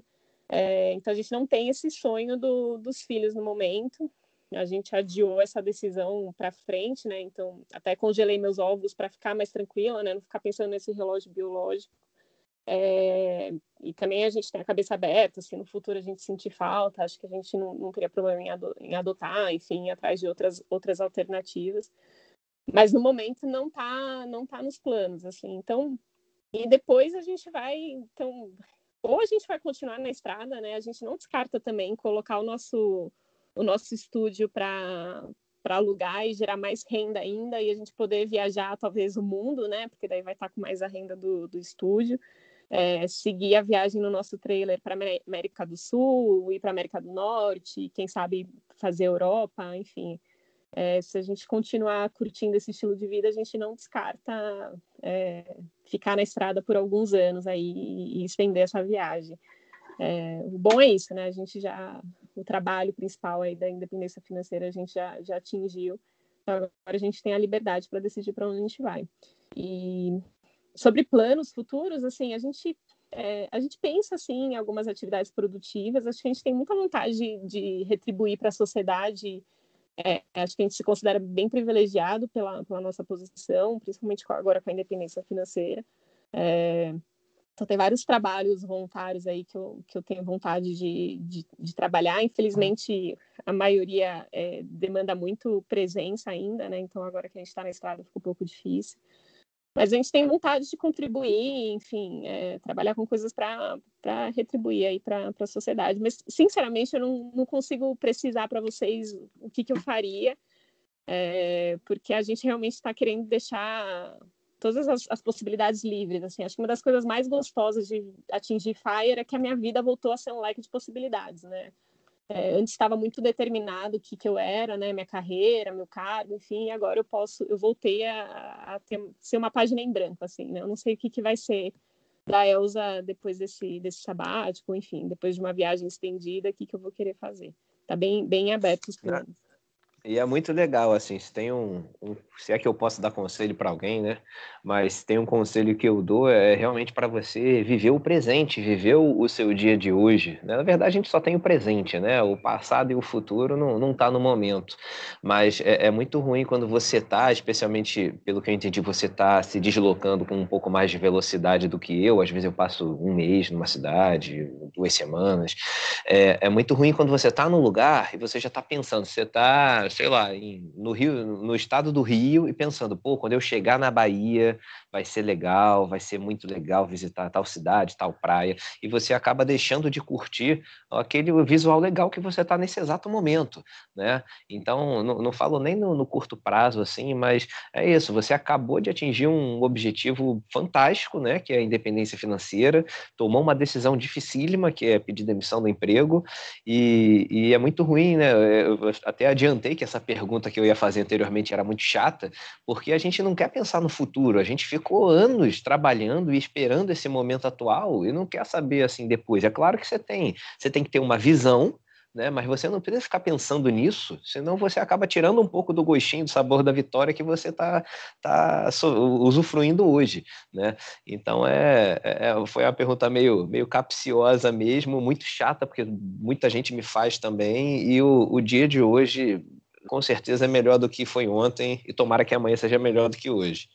É, não, sem dúvida, assim, acho que esse é o, é o grande desafio agora para a gente, é curtir o presente, assim, a gente está muito nessa dinâmica de estar tá mais conectado ao celular, ao WhatsApp, para estar tá mais presente na viagem, é, em contato com a natureza, a gente está se desafiando de diversas formas, assim, então até vocês estavam brincando, né, de, ah, é, foi, abriu muito, mão de muita coisa, né? Foi uma vida de muita privação para chegar aí, né? Viveu na miséria, tal, coitada, corta o próprio cabelo, assim, mas tipo, cara, assim, as minhas últimas quatro segunda-feiras, né? Hoje eu tô aqui no Espírito Santo, fui visitar fazendas de agroturismo, colhi meu próprio morango, fiz degustação de café, degustação de queijos, tive um dia super prazeroso. Segunda-feira passada eu estava é, em Búzios pedalando pelas praias num dia lindo de sol. Na outra segunda-feira eu estava no Saco do Mamanguá fazendo caiaque em Paraty com meu marido. E na outra segunda-feira a gente estava fazendo aula de surf em Tamambuca, na praia, na, uma praia lá de Batuba, em São Paulo. Então, assim, cara, tipo, não é privação, sabe? Assim, acho que o que eu estou vivendo agora é, tipo, cara, valeu muito a pena todos os esforços. Acho que se tem alguém aí nessa jornada FIRE cortando os gastos e se questionando se isso faz sentido ou não, é, cara, eu acho que se tiver um objetivo, né, meta muito, muito clara, muito bem definida, o que, que você quer para a sua vida, é, é, só uma questão de remanejamento, né? Dá para dá viver de uma forma muito muito mais prazerosa do que a sociedade diz que a gente tem que tem que viver. Então, não é uma vida de privação, é uma vida muito prazerosa. E a gente está tentando agora isso, assim, né? Eu acho que vários vários momentos eu paro e penso, meu Deus, é uma segunda-feira e eu tô aqui, né? Uma terça-feira e eu tô aqui, tô livre, tô curtindo, tô descansando, né? Tô tô na, na, companhia do meu marido, né, que é a pessoa que eu escolhi para ser minha parceira, né, não tô com um colega de trabalho desconhecido do meu lado, enfim. Então é, tá sendo muito prazeroso esse momento, assim, eu tô até meu último post no Sempre Sábado foi para avisar para os leitores para pular nessa piscina Fire aí, que ela tá muito quentinha, assim, tá, tá maravilhoso. Muito bacana essa visão. Eu acho que a Elza esqueceu só de responder uma pergunta lá do Alex, que foi com relação à saúde, né, plano de saúde, essas coisas e tal essa questão de segurança, você diz que está num camping que paga 70 reais, mas eu acho que quem comprar um trailer, pelo menos seria o que eu ia fazer, tentar fazer é, camping selvagem, parar no meio do mato e não precisar gastar centavo nenhum, porque teoricamente aí o seu camping ele é autossuficiente, né? Você tem água, você tem, tem energia, provavelmente da bateria do, do seu carro, e aí é só para se você pretende fazer camping selvagem ou até mesmo parar na rua em algumas. Eu sei que existem algumas cidades pequenas que isso é possível ser feito. E aí a gente acaba eliminando os custos que o Diego falou que compensa ficar numa casa no, Airbnb, mesmo porque você fez um investimento alto, né? Eu eu estava meio que calculando aqui na minha cabeça, foi uns, uns 100 mil reais para para você montar o seu carro e mais o, o, o, o, o trailer e ainda tem a, a despesa de diária com, com camping. Como é que é isso aí? É, assim, essa, essa questão da, da segurança a gente está testando ainda, né? Acho que como paulista a gente é muito medroso, né? Então, quando a gente pensa em morar, a gente pesquisando aí, tem muito. Chega numa cidade pequena, acha uma praça pública, para, estaciona o trailer. É, a gente ainda está testando. Não, como eu falei, eu ainda sou novata nesse estilo de vida. A gente fez isso uma noite só, funcionou super bem, que era uma praça em frente à prefeitura, enfim. Todo mundo fala para procurar lugares perto de delegacia, né? Conversar com o pessoal, perguntar se tudo bem pernoitar, enfim. É, então dá para fazer. A gente tem visto casais aí que estão viajando com custo zero de camping a gente, por enquanto, ainda está tá querendo pelo menos ter a segurança do, do camping, é, mas dá para dá levar para zero. E a questão de, de, plano de saúde, a gente. Eu até fiz um post sobre isso também no, no Sempre Sábado. Estou fazendo um monte de propaganda nos meus posts, né? Mas porque daí lá fica mais, mais explicado. É, mas plano de saúde foi um negócio que, assim, como todo mundo da comunidade Fire, eu perdi noites, né, pensando em como resolver essa questão do plano de saúde, porque a hora que você senta para fazer as contas é um negócio que praticamente grita para você não se aposente, que você nunca vai conseguir é, pagar o seu plano de saúde na perpetuidade, né? Que é um negócio que cresce a uma taxa bizarra, é muito difícil achar um investimento que te deixa, deixa seguro em relação a isso. E daí eu fiz o post até escrevendo, né? Que o que não tem remédio remediado está. E eu fui atrás de um plano de saúde que atendesse esse meu estilo de vida, né? Então eu tenho um plano de saúde hoje com cobertura nacional, que me atende muito bem aí. É, eu vou ter cobertura aí em qualquer região do, do Brasil é, que é o plano da, da Alice até, que eles são um plano novo, é um plano de saúde que é, é, é como é que fala? Ele é familiar, né? Então tem o reajuste regulado pela ANS, então dá um pouco mais de conforto em relação aos reajustes. E eles fazem bastante atendimento online, os, os, médicos de lá são excelentes, tem um médico que te acompanha, então tem um médico que está sabendo que eu estou viajando de trailer pelo Brasil e que eu estou no meio do mato, enfim, sei lá, sabe, tenho que tomar vermífugo ou não, sabe, porque eu realmente saí da vida urbana, que, como é que é a minha vida rural agora. E tem sido muito legal, tem funcionado super bem. Eu tive poucos incidentes, assim, na viagem que eu tive que acionar eles e é uma segurança ter eles online, assim, por enquanto estou recomendando o plano. É, aí eu tenho acesso ao Hospital Oswaldo Cruz em São Paulo, né, para qualquer tratamento, enfim. Então, se eu descobrir alguma doença no meio da viagem, eu teria que voltar para São Paulo. E para mim, acho que seria o natural, né? Se eu descobrir, descobrisse alguma doença grave, eu ia querer estar perto da minha família. É, mas para emergências, aí eu tenho cobertura em qualquer, em qualquer hospital do, do Brasil, né? Eles, eu só tenho que acionar eles pelo aplicativo e eles me, me encaminham para o hospital. Então, assim, eu tô, tô feliz com esse Funciona mais ou menos como seguro viagem, né? Pelo que é, entendi. Exato. É como se fosse um seguro viagem. Eles têm um seguro viagem, eu acho que a cobertura até 250 mil é, para fora do fora de São Paulo. Mas é isso, né? Eu pensei, bom, numa emergência, né? Qualquer coisa, é, como eu voltar pelo Brasil, volto para São Paulo para fazer o tratamento, enfim, cirurgia, alguma coisa que não seja de muita emergência, eu voltaria para São Paulo. Mas eu acho, eu acho, eu, por enquanto eu tô achando o plano assim, acho que foi uma saída boa, porque é isso, né? Ele não, por ser um plano novo, um plano ligado a um hospital, né? Ele tem esse modelo meio velho based, né? Que até eu explico isso no post. Ele não é um plano tão caro perto dos outros planos tradicionais que eu estava vendo. É, os médicos e o hospital é excelente, de ponta.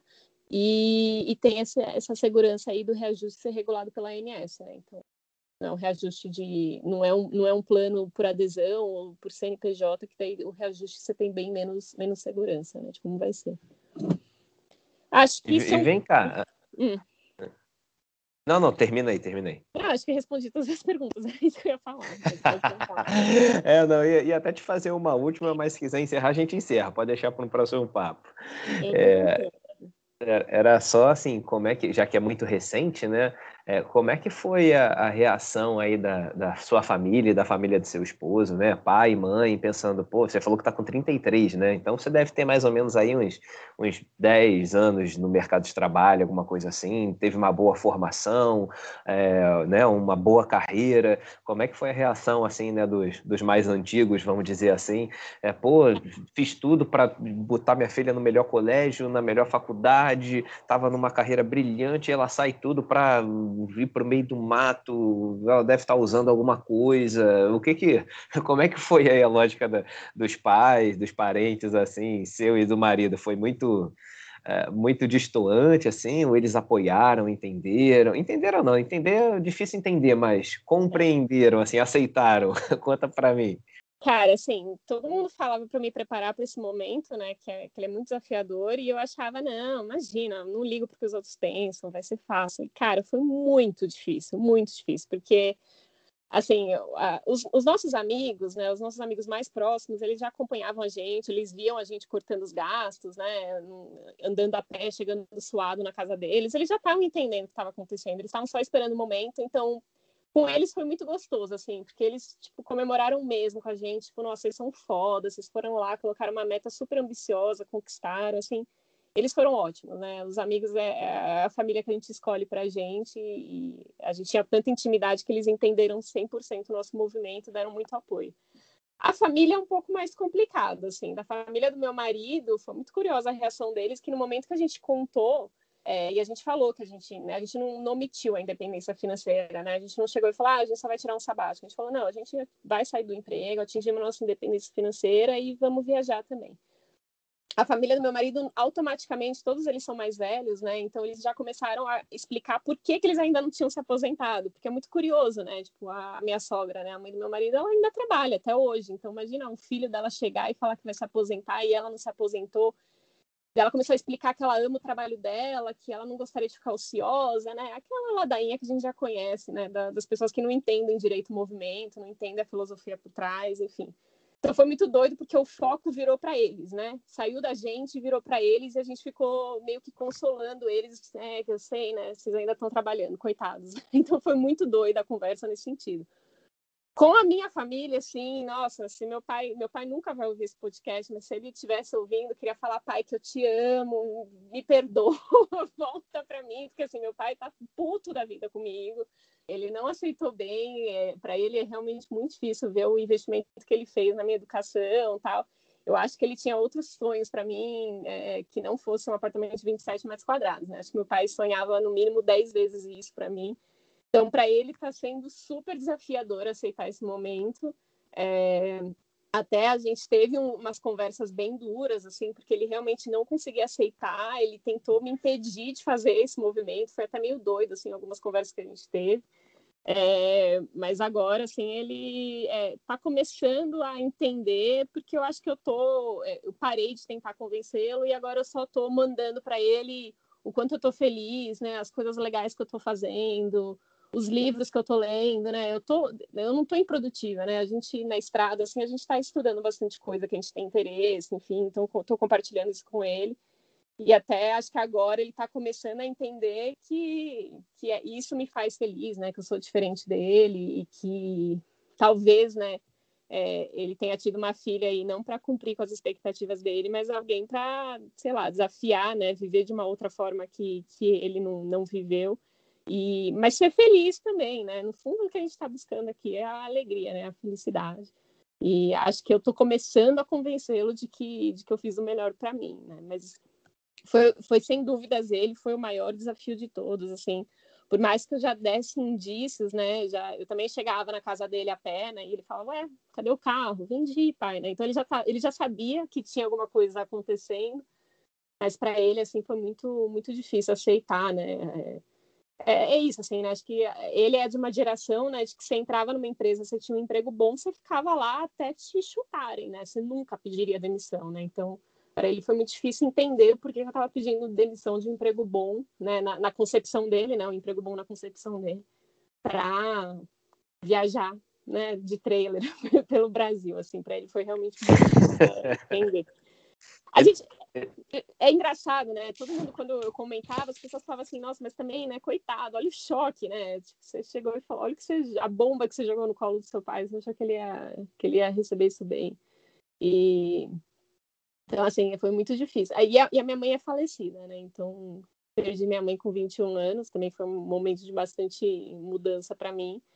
Então, ela eu acho que só tá feliz por mim lá no céu e, enfim, que eu, ela sabe que eu tô buscando isso pela, pela minha felicidade, né? Então, acho que é, eu só tive que convencê-lo, né? Ela não, não tá mais aqui.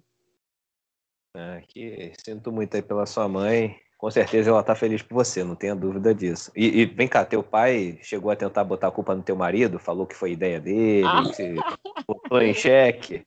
Às Cara, vezes o sogro cretino, né? É, é o clássico, né? Esse é o clássico. Pois é, ele é muito conservador. Eu tenho certeza que na cabeça dele. Ele chegou a falar, assim, né? Que ele queria conversar, sentar para conversar com meu marido. Eu falei, não, pai, imagina, não vai a decisão é minha, enfim. Foi, foi duro para ele, assim. Eu acho que foi, foi. Depois eu fiquei pensando, assim, talvez, né, a estratégia. De... Eu fui muito bocuda, né? Talvez a estratégia de ter é, omitido um pouco mais, né, essa coisa da independência financeira, falar que eu ia só tirar um sabático, que eu ia trabalhar da estrada, né? Talvez teria sido uma, um, um, uma transição mais natural para ele, assim. Acho que acho que nisso eu, eu, eu pequei um pouco nesse, nesse processo. Talvez ele devesse ter sido um pouco mais, mais cautelosa nessa transição aí com, com ele. É que eu tava tão feliz que eu queria, assim, sabe, assim, ser... enfim, acho que quem já atingiu a Metafire sabe como é que é, né? Eu queria, assim, errar o mundo que eu era Fire, né? Então, é, acabei comentando com ele, achando que ele ia achar o máximo, e ele achou uma bosta, assim. Foi essa a definição, né? É. Pesado, hein? Pesado. Mas enfim, é, acho que uma hora, uma hora ele tem, uma hora vai entender. Vamos passar o link para ele ouvir, que sabe Quem já, sabe? já é um caminho, é. Quem sabe? Legal. É, a gente perguntou muita coisa sobre você e às vezes a, alguns ouvintes têm curiosidade sobre a gente, pô. Aí, ah, queria perguntar isso, queria perguntar aquilo. Você tem alguma pergunta direcionada pra gente? Cara, assim, quem, quem aí já tá, já tá fire, quem que já tá na, na, na boca de virar fire, como é que estão as expectativas aí de cada um? Ixi, dessa aí eu me esquivo fácil. eu tô bem longe ainda. Na verdade, minha. Fazendo aí o tempo, né? Já tá, vai fazer uma, uma, uma mini aposentadoria. É, então, virar Fire mesmo, do jeito que a gente fala aqui, eu talvez nem vire nunca, assim. A minha, minha ideia mesmo é fazer uma mini aposentadoria, um, dois anos sabático aí. Depois que eu voltar disso, a gente vê o que dá. Então, eu, eu posso estar perto da boca, mas na, assim, numa, numa filosofia bem diferente do que a gente prega aqui, né? Mas o que, que falta para você pular aí na, na, na, piscina aí? Você gosta do trabalho, é isso? Oi? Pode repetir, por favor? O que, que falta para se, de, de, se decretar FAER aí? Você gosta do trabalho? Você queria ter mais segurança no patrimônio? Enfim. Não, não. É, se eu for me decretar FIRE do jeito que a gente fala aqui, eu teria que cobrir meus gastos com a renda na, dos meus investimentos. E eu não tenho uma, uma renda que cubra os gastos. Então o que falta mesmo é patrimônio. Se for falando assim. Mas, ô, Tiagão, você vai fazer essa mini aposentadoria, mas você vai queimar a gordura que você acumulou agora? Como é que você vai fazer essa, essa gestão aí dessa, desse período sabático seu? Você vai mesmo queimar seu patrimônio e depois fazer tudo de novo? Ou você pretende usar alguma, algum, algum passivo, né, que vai entrando na sua conta? Então, quando eu, essa ideia veio forte mesmo que eu falei, eu vou fazer isso, eu já tenho minha carteira basicamente 100% em renda variável, então eu falei, bom, isso aqui que está em renda variável vai continuar aqui, não vou mexer mais. Isso aqui vai ser ao infinito e além. Então eu comecei a pegar o aporte meu, do meu trabalho e fazer uma reserva de viagem. Então, desde, sei lá, dezembro do ano passado, eu estou só aumentando essa renda de. Essa renda não, esse patrimônio, que é o que eu vou queimar na viagem. Então, meio que eu tô. Eu tenho três piscinas assim. Eu tenho o longo prazo, que eu não vou tocar, tenho a reserva de emergência, que eu também não vou tocar, e tenho agora a reserva de viagem, que eu estou só aumentando ela com os aportes aqui mês a mês. Quando eu começar a viagem, eu vou ter esse limite ali para torrar o quanto quiser. Então, a minha frugalidade no meio da viagem vai determinar quanto tempo eu fico na estrada. Entendi. Boa. Bom, mas é questão de tempo aí. Você já tem a filosofia na cabeça, é só questão de tempo para o patrimônio acumular e você, chegar é, no fire. Exatamente. É questão de tempo, mas para eu sair mesmo para a viagem é questão de, de Covid. Porque eu já queria estar, tá, eu já queria estar tá no mundão já. Então, é questão de melhorar as coisas aí. Boa. É, no, no, meu caso, só para responder sua pergunta, eu larguei o emprego faz uns dois anos. É, tem esse processo aí de adaptação, seis meses e tudo mais. Aí veio a Covid e eu queria também viajar. Acho que todo mundo para, quer fazer a primeira coisa é viajar, né? E eu ia fazer voluntariado para conhecer um monte de coisa e tipo, trabalhos que eu não pude fazer, experimentar essa, essas questões assim de trabalho de permacultura, que eu sou muito ligado em natureza e tudo mais. Mas aí abortei e estou esperando o final da Covid para reativar esses, esses projetos. No meu caso, não sou, só daqui a nove anos, e aí é um podcast inteiro para explicar. Mas é, brincadeira que eu sou militar, né? E aí, em resumo, eu tenho aposentadoria integral, então falta apenas oito anos e alguma coisa aí para eu me aposentar, além de gostar do que eu faço. Então vou manter aí até o, o final e aí é, já é uma aposentadoria precoce, né? Me aposentar com 49 anos em relação à média brasileiro, mas ainda tenho o benefício do, da aposentadoria integral, né? Então eu vou guardar que não vai fazer mal. Tem um cara falando aí que você é fake fire. Esse Diego aqui é o fanfarrão. Não, eu não falei nada, cara. Alguém ouviu falando alguma coisa? mas, não, mas isso mesmo, não sou Fire, não. Eu só vou ser Fire daqui a daqui a oito anos e alguma coisa. O Elza, mas a minha, a minha é aquilo que eu acabei de falar para você, né? Eu tô nessa de viver o presente. É, eu, eu não tô tão despreocupado quanto você tá, né? Eu inclusive continuo trabalhando a tempo parcial. A, a minha profissão me permite isso, fazer a distância e a tempo parcial. Mas é, o, o, segredo é esse para mim, né? Pelo menos eu acredito que seja é, é continuar vivendo o presente, aproveitar o, o dia que a gente tem hoje né? E se precaver, né? Eu estou começando a cada vez mais pensar em, em, assumir menos risco nessa na minha carteira no geral, né? Mantendo aí um, um fluxo de caixa, mantendo uma renda é, frequente, né? Como é a minha estratégia hoje.